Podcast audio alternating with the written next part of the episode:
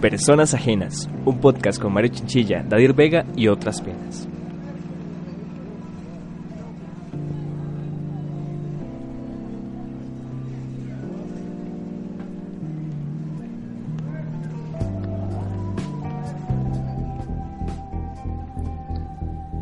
Sean bienvenidos una vez más a un episodio de Tercera Persona. Veremos las teorías más conspirativas de todas. Los Avengers tienen su oficina central en Huachipelín. Las churchiletas tienen cocaína por dentro. El PAC creó Semana Santa para molestar a los ramachecos. El SIDA es una creación de farmacias Fischel con el apoyo del OIJ. La Pozuelo eliminó las Choco Cookies porque creaba homosexualismo en los niños. Nicole Carboni es un invento de Teletica para crear más rating. Hernán Jiménez en realidad es un tigre. ¡Tigre! ¡Tigre! ¡Tigre! Sean bienvenidos, bienvenidas y bienvenidas a un espe- Por jugar de vivo, mae. Sean bienvenidos, bienvenidas y bienvenidas a un episodio más de Personas Ajenas. En este episodio vamos a hablar un poco sobre las teorías conspirativas, específicamente sobre los terraplanistas y los antivacunas que se han puesto de moda estos últimos días, ¿verdad, Mario? Sí, bastante. Lamentablemente los madres siguen ahí con, con su vara. Pues sí, ¿no? Y vamos a ver que, cuáles son sus, bueno, las opiniones de ellos con respecto a estos temas y por qué creen en eso. También a debatir un poco sobre por qué se llega a, pensar de esta manera, ¿verdad? También, porque si es como, o sea, para ciertas personas, creer, creer- creería yo que la mayoría no tenemos estos pensamientos, bueno, estas ideas, pero di, si al cabo siempre son ideas y hay que di, analizarlas, ¿verdad? Mae, pues la verdad es que sí.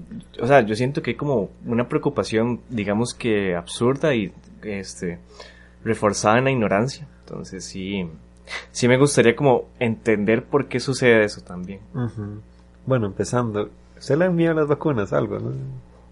Madre, vieras que, que sí, tal vez más de pequeño, porque yo era asmático, entonces cada vez, bueno, eso es una inyección, cada vez que me tenían que llevar al doctor, me inyectaban, madre, yo lo detestaba, yo gritaba patalé, bla, y me inyectaban, entonces siempre como que generé ese temor. Ya después, ah bueno, por cierto, no tengo la vacuna del tétano, no me acerquen un clavo porque yo me muero, digamos. Cuidado con eso, ¿verdad? Este, sí, no la tengo todavía, no es como que me dé miedo, yo sé que tengo que ponérmela, pero no lo he hecho, la verdad. Y di no, yo creo fielmente en las vacunas, sé que son, son importantísimas y sé también que, de que la gente que, que piensan que no son importantes, es, pues se está equivocando, la verdad. Y en Bueno, su caso, en ¿qué mi caso, experiencia? Yo también era asmático, pero no recuerdo que me inyectaran. Pero y no, supongo que sí lo hacían. Este, a mí, lo, a mí lo que me pasa es que no, no me da miedo ni nada. Pero justo en el momento donde me van a poner una, Ujú. empiezo con una paranoia de se me va a quebrar la aguja y se va a meter dentro de mi vena y ahí va a vivir la aguja para siempre y yo voy a tener un trozo de metal en mi brazo y me va a morir. Ese es el pensamiento, así, así de fuerte es el pensamiento segundos antes de que la aguja esté traspasando mi piel. digamos que a mí me decían eso para que yo me dejara ponérmela y cuando me lo decían yo decía, no, de fijo, póngamela, porque si yo me muevo, me tenso, se quiebra. Más, entonces yo me asustaba tanto que yo, calmadito, tranquilo, ah, duele, ah, duele, y ya, pues sale. Recuerdo una que me sacaron las cordales Ajá. y me tenían que inyectar, y supongo que... Ah, shit. Y me acuerdo que la enfermera fue como toda concha, era toda guapa, pero era toda concha. Porque llego yo ahí, ¿verdad? Jugando de galán, ¿verdad? Porque la muchacha estaba guapa. Y me dice, este, siéntese. Y yo, ok, lo que usted diga. Usted no sabía en dónde lo iba a sentar. Y eso me dice, eh, bájese el pantalón. Y yo, oh, ¿qué está sucediendo? Porque yo pensé que me iban a inyectar en el brazo. Yo estaba levantándome la manga de la camisa, todo feliz. Y yo me quedo así como súper extrañada, como, ¿qué está sucediendo? Y después me hace, de levántese. ¿Cómo le va a poner la inyección? Y yo, no estoy entendiendo nada. y ya me pelo con la nalguilla y me mete la inyección, pero súper fuerte, ahí todo madre. eh, sin... Ni siquiera me avisó, ni siquiera hizo como el Es conteo ahí. La madre te dio con deseo, entonces dije, maldito. Seguro, tenía, seguro, seguro tenía cara de, de pensamientos impuros. Pero no sé, me metí una inyección y me dolió más ahí, ya andaba la nalga toda dolorida por esa, por esa Ay. inyección. Pero es que esas inyecciones, esa, esa que te pusieron creo que duele bastante. Hay unas que son para las contracturas. Duelen en puta, madre. Y no queda así como... "Oh". Sí, tengo entendido que entre más espeso el líquido es más doloroso. Bueno, pero después de esto vamos a tocar también este tema de estas ideas míticas, se ves que se generan en torno a, a, la- a que las vacunas no sirven, a que la Tierra es plana, por ejemplo. Entonces, ¿Conoce a alguien que, que piense que la Tierra es plana? madre, que no, nosotros teníamos una idea que íbamos a hacer este hace unos días de irnos a Chepe preguntarle a la gente, ¿verdad? Si qué piensa de, estas- de estas cosas. Madre, hasta el momento no he visto de frente a una persona que me diga que la Tierra es plana o que no cree en, en las vacunas como tal. Sí, sí se sabe que las vacunas tienen sus efectos secundarios y todo, pero no he visto como alguien que diga, ma, yo a mis hijos no les pongo las vacunas. O sea, no, no he llegado a ver eso todavía. Sí, yo, yo tampoco, en realidad, tal vez nuestro, nuestra burbuja no, es, no tiene estos pensamientos Ujú. de eso, seguro. Personas ajenas a nuestra, burbu- a, su- a nuestra burbuja sí tienen eso, porque qué loco que, sí sería topar, qué loco sería toparse a alguien que, que le diga eso a uno, ¿ah? que es como tan chocante al mismo tiempo, pero es como, ok, qué, qué curioso que usted crea en eso también. Sí, es que es, es interesante. Yo siento que es parte de la percepción de la gente con respecto a un mito, digamos. Entonces, ese mito explica su realidad. Ellos dicen, no. Este, bueno, hay evidencias tal vez de que sí, sí puede afectar a la gente. Pero una de cada tanto, ¿verdad? Y ya después vemos el caso del chiquito con, con sarampión que llegó al país, donde los papás no le ponen las vacunas. francés, ¿verdad? Es francés, mae, y, y uno dice, Entre comillas, de primer mundo. de primer mundo. Ay, De resentimiento. Como, como, hey Francia, ¿nos escuchas?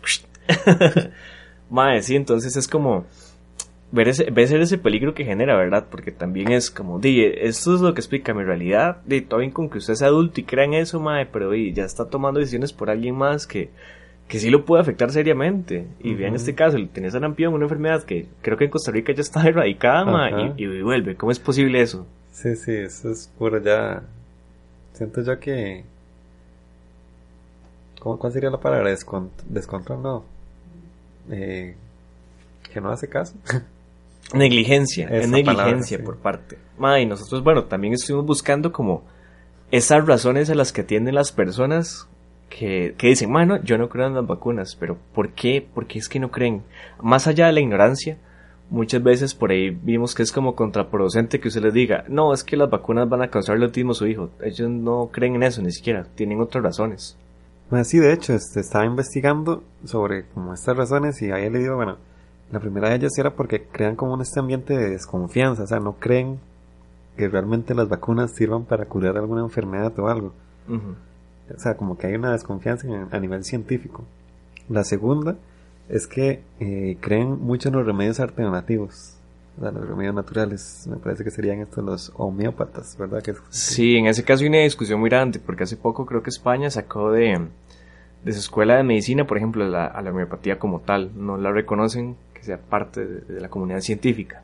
Ah, ok, bueno, una tercera razón es que eh, sobredimensionan los efectos, los, los efectos que tienen las vacunas. Entonces, que dice, no sé, que, va a va- el que la vacuna va a dar dolor de cabeza, ellos se imaginan que es ya un Hay tumor. una meningitis así, ¡fla! extrema. Sí, ya súper fuerte. Bueno, y el último caso, que es que ya crean teorías de conspiración con Ujú. respecto a las vacunas, porque creen que el gobierno nos está metiendo información en el cuerpo. Ma, y ahí también cabe esa pregunta de hasta qué punto dejar de dudar en todo, ¿verdad? Porque esta gente duda de todo, así, absolutamente de todo. Y les estoy tirando como a los 14 diputados que dudan y cuestionan todo. Ok, no creo que escuchen este podcast, pero bien. Este, algún día, este... No, y es, es, es sí, también curioso, porque está bien, o sea, sí, respeto mucho a ellos que tengan estos pensamientos y que tengan esta desconfianza, pero también siento que, bueno, desde mi punto de vista un poco egoísta, qué buena rima, ¿eh? desde mi punto de vista un poco egoísta, eh, es vivir un poco a, a la defensiva siempre. O sea, Sí. no, no vivir en paz, porque es como, no, me van a hacer algo malo, me van a hacer al- cualquier persona ajena a mi círculo de confianza, me va a hacer algo malo. Y, y no necesariamente, siento yo.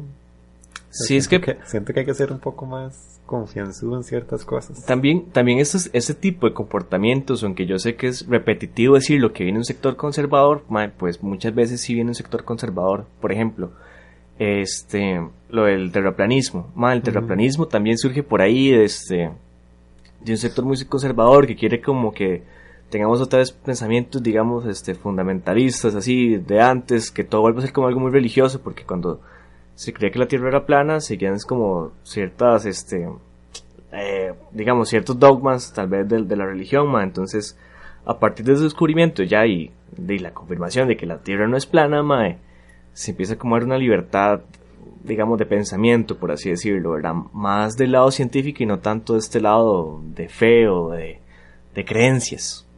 Y bueno, es que también va de todo ahí, porque hasta no solo terraplanismo, sino también hasta podemos meter un poco la ideología de género. que Sí, de también. el año pasado. O sea, y, y no, vuelvo a lo mismo, que es que, me, es que me, me sorprende mucho, pero al mismo tiempo lo respeto que crean tanto en esas ideas que al mismo tiempo son tan distantes de las mías, al menos. Ujú. Y es como, ok.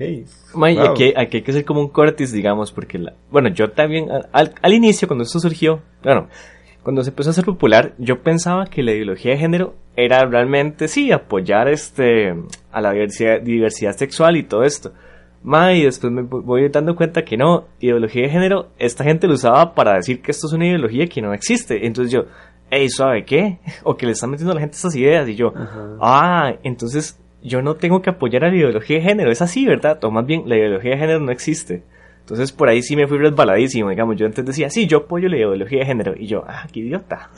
Ah, Bueno, a mí me pasó como anécdota. hice- la única la encuesta polémica que he hecho. La encuesta es una actividad que hago los martes en mi Instagram. Es patrocinadora. Eh, yo puse.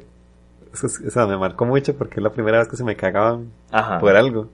Y se me estaban cagando porque no sabían que era ideología de género. Yo puse, ¿qué da más asco? ¿La ideología de género o eh, tocar eh, comida mojada? Y yo ya sabía que ideología de género no existía, que era todo, bueno, que era todo esto que unas ideas preconcebidas que iban a, bueno, eso, que respetaba mucho a las, a las demás, eh, a, la, a la diversidad, ¿verdad? Entonces yo estaba haciendo el disque gran chiste, ¿verdad? De que la ideología de género daba asco. Otras personas estaban, otras personas estaban pensando, como usted, que la ideología de género era lo que apoyaba la diversidad. Entonces me empieza a llover. Que cómo puedo decir eso, que cómo puedo decir que la ideología de género da asco y que, bueno, ya, yo era la peor persona del Ajá. mundo. Y yo como, pero no entiendo, lo estoy defendiendo. y tuve que, bueno, disculparme por el malentendido y poner una Ajá. explicación de lo que era ideología de género. Y como otras, como cinco personas que le agradezco sí me apoyaron, como, sí, yo sí lo había entendido. no entiendo por qué se está disculpando. Sí, es que, madre, tal vez en un momento no era tan sonado acá. Y aquí se está pues ahora donde pasó lo de las elecciones, ¿verdad? Pero sí, hubo mucha confusión. Personalmente yo tuve mucha confusión también. Yo decía, oh Dios, ¿qué hago? ¿Qué hago? Mae, sí, es- estas ideas, bueno, estos, estos tipos de pensamientos tienden a ser muy peligrosos también. O sea, y no es como que nos vayamos a cagar en la gente que piensa así, ni para nada. Totalmente respetable lo que quieran pensar, pero el problema es cuando intentan como traerlo como al resto de personas, como buscar un argumento para justificar esos pensamientos y, y hacer que pensemos como ellos. Entonces, por ejemplo, ya vos lo has escuchado, todo el mundo lo ha escuchado, el hashtag carne con carne de la famosa exdiputada Loría. Es exdiputada, ma, era, era diputada. Qué dicha. sí, Alejandra Loría lo que pro- propuso con esto fue que, a ver, ella decía que el condón no era 100% seguro y que decirles a los jóvenes era algo peligroso y según ella ma, decía que, la efectividad del condón está en un 80% cuando la Organización Mundial de la Salud lo pone en un 98%. O sea, casi el 100, ¿verdad? Sí, la efectividad puede caer un poco si la gente no sabe usarlo y todo esto, pero ya es algo más personal y de, de educación, ¿verdad? También. La MA en base a esto propone que la mejor forma para evitar este el- la transmisión de enfermedades sexuales es que la gente sea monógama y que la gente no no use, no use anticonceptivos o condones, no sé, mae. Dice como, ah, dice algo así. Y lo, y lo defiende, porque en Uganda la gente prefiere carne con carne y entonces ellos no usan condón. Mae, Uganda es de los países que tiene más, este, más, este, casos de transmisión sexual, ¿verdad? Entonces, Ajá. y la madre a través de ese país de- defiende ese tipo de prácticas. Y hay estadísticas en el país que muestra que el comportamiento de los ticos con respecto a sexo no es un comportamiento, digamos, monógamo, sino que ellos sí tienen relaciones con distintas parejas. Entonces, sabiendo eso, la mejor forma es como darle a la gente, a la gente educación y decirles, ok, aquí están los anticonceptivos, protéjanse, usen esto. No volver al pasado y decirles, no, no usen nada, sean monógamos, sigan estos comportamientos que, no sé, que Dios manda, lo que sea. Es como intentar decirle a la gente que sigan lo que ella quiere que hagan. Entonces es como, Sí, no, es, Dios, mae. es, imp- es imponer una idea de ella súper personal en un montón de gente que Ujú. estoy casi seguro que la mayoría no comparte, porque sí, en esas estadísticas eh, eran como, bueno, en Uganda es como 2 punto, de bueno, de cada mil personas 2.5 contienen, eh, es- bueno, viven con el virus del VIH. En Costa Rica, de cada mil habitan- habitantes, 0.4. Entonces, como así, o sea, como, hey, los datos, ¿eh? los datos están hablando, no puede hacer esa comparación tan irresponsable. Porque sí, eso sería ser un... Es que, es que sí, es básicamente eso, o sea, ser, ser muy irresponsable con el discurso que se está dando. Es, es que sí, porque la chavala decía que la gente al usar condón tomaba riesgos que no tomaría si no, si no usara condón del todo. Ma. Entonces, por ejemplo, aquí hay un dato muy fuerte que es ma, que en Costa Rica el 53% de las mujeres y 70% de los hombres tienen su primera relación sexual antes de ser mayor de edad. Pero que, sin embargo, la misma encuesta revela que entre 15 y 19 años, este, las personas que están solteras o las mujeres que están solteras, solo el 24% usaban condón al tener relaciones sexuales. O sea, ma, es una población joven, bastante joven, de 15 a 19, y muy poquitos a condón. Entonces, ahí está, ma, se está equivocando. O sea, la gente no está usando condón, ma. Ajá. Sí, no, y peligrosísima, por eso siempre dicen, sin gorrito no hay fiesta. Es aquí también donde cabe esta pregunta en qué punto dejar de cuestionar tanto las cosas.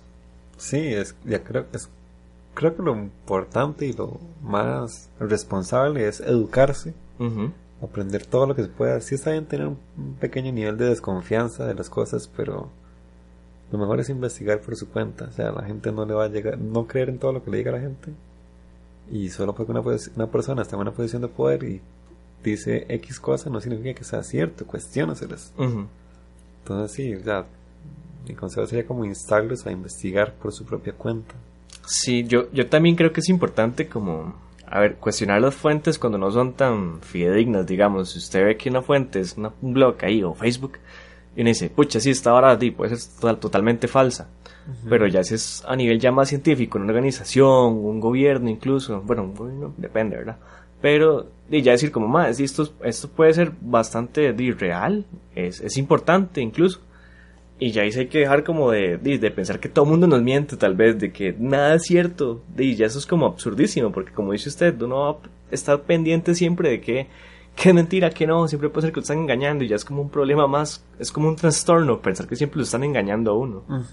De hecho, bueno, como anécdota, hace poco se surgió una cadena de mensajes de por WhatsApp en la que decía que además estaba, bueno, todos los atunes además tenían sarampión What? y que no consumiéramos. Y yo como, o sea, ¿En no. serio? Y mi abuela estaba asustada porque ella tenía atún además y yo como, Los votó a todos. no, ya hacía votar y yo como, eso es mentiras. Y dice, ¿por qué? ¿Cómo sabe yo? Porque si fuera verdad, sería una emergencia nacional. Sí, al Chile. Y eh, mandarían, pues bueno, a cerrar todos los supermercados y, bueno, a, a eliminar todos los Ujú. atunes y, y a cerrar ahí todo lo, que- toda la producción de atunes de Sademás. Más legal. O sea, eso, eso es un problema también muy grande relacionado con las fake news, porque se propagan tan fácil y están... O sea, sé que no va a mandar eso tan fácilmente. Ustedes además está el bar y dice, uy, madre, vean esta vara, puf", Y se propagan así extremadamente Sí, sí, rápido. porque generalmente son un tema que a mucha gente le interesa, con algo muy preocupante que usted quiere compartir porque quiere ayudar. Es como el clickbait más carepicha que hay de todos, ¿verdad? Algo así. Qué Sí. fuerte, mae. También es importante entender por qué la gente tiene estas, estas, estas razones, ¿verdad?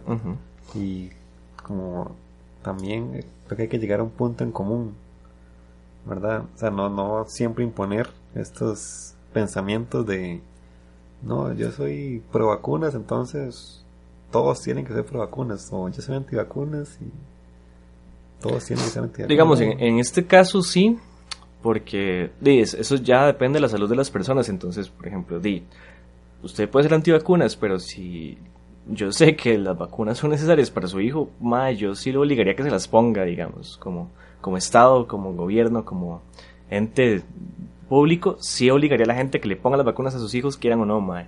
Allá ellos con sus cuerpos, pero di, no pueden tomar decisiones sobre alguien más. Sí, sobre todo decisiones tan delicadas como la salud. Y en el caso, pues, al menos, en, la- en el otro tema que estamos tratando, el terraplanismo.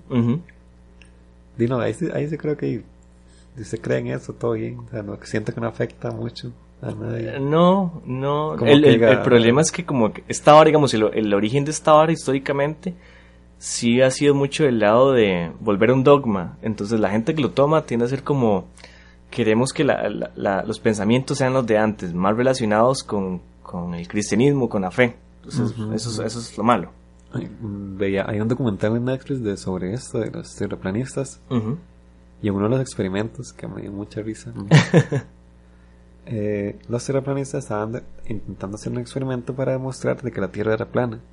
El experimento consistía en que se ponían como dos, dos sensores a cada lado, y iban a transmitir un rayo de luz, ¿verdad? Las personas estaban separadas como a una distancia considerable y la como se sabe que la luz no se puede doblar a menos que sea por un agujero negro este para que vean que aprendo cosas este como la luz no se puede doblar, doblar entonces si la tierra es plana a x distancias a x kilómetros la luz se va a ver Ajá. porque la tierra es plana y no se va a doblar Ajá. pues hacen el experimento salen los dos muchachos de lado a lado mandan el rayo de luz y no se ve, ¿verdad? Y después fue como que el, el otro muchacho del otro lado, las, hey, levanta un toque la, la, hey, no, baja un toque el, como el sensor, Ajá. lo baja y ya detecta la luz.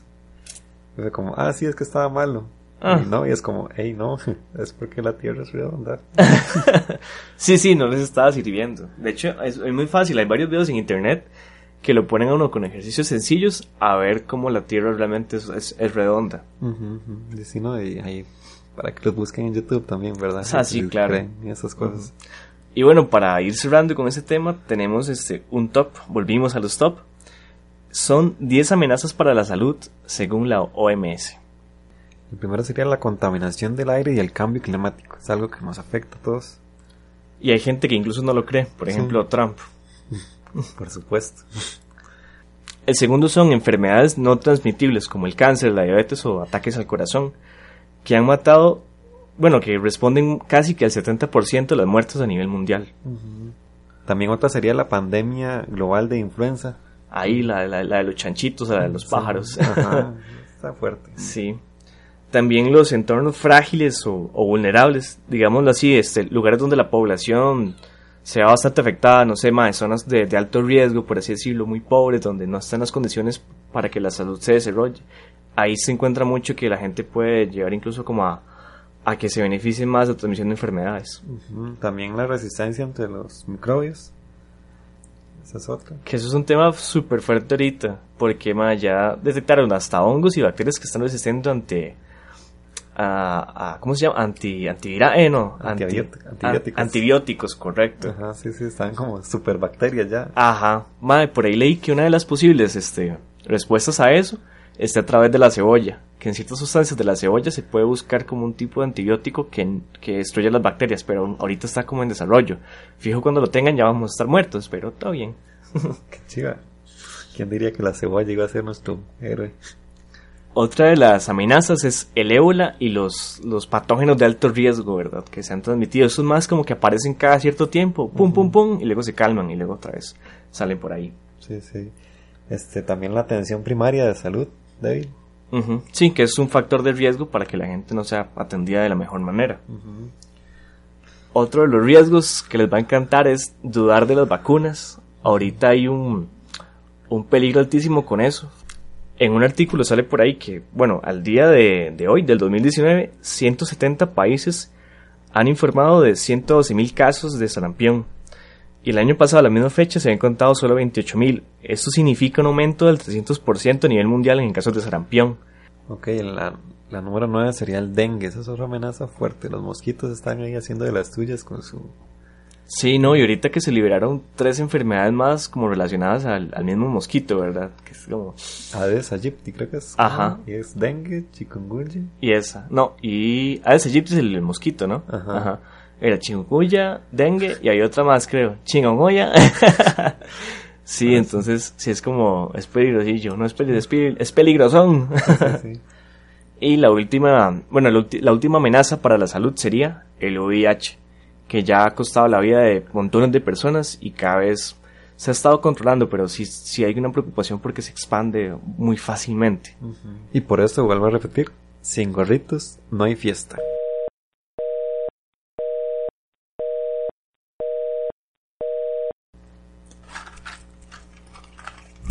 Qué asco, man, eso.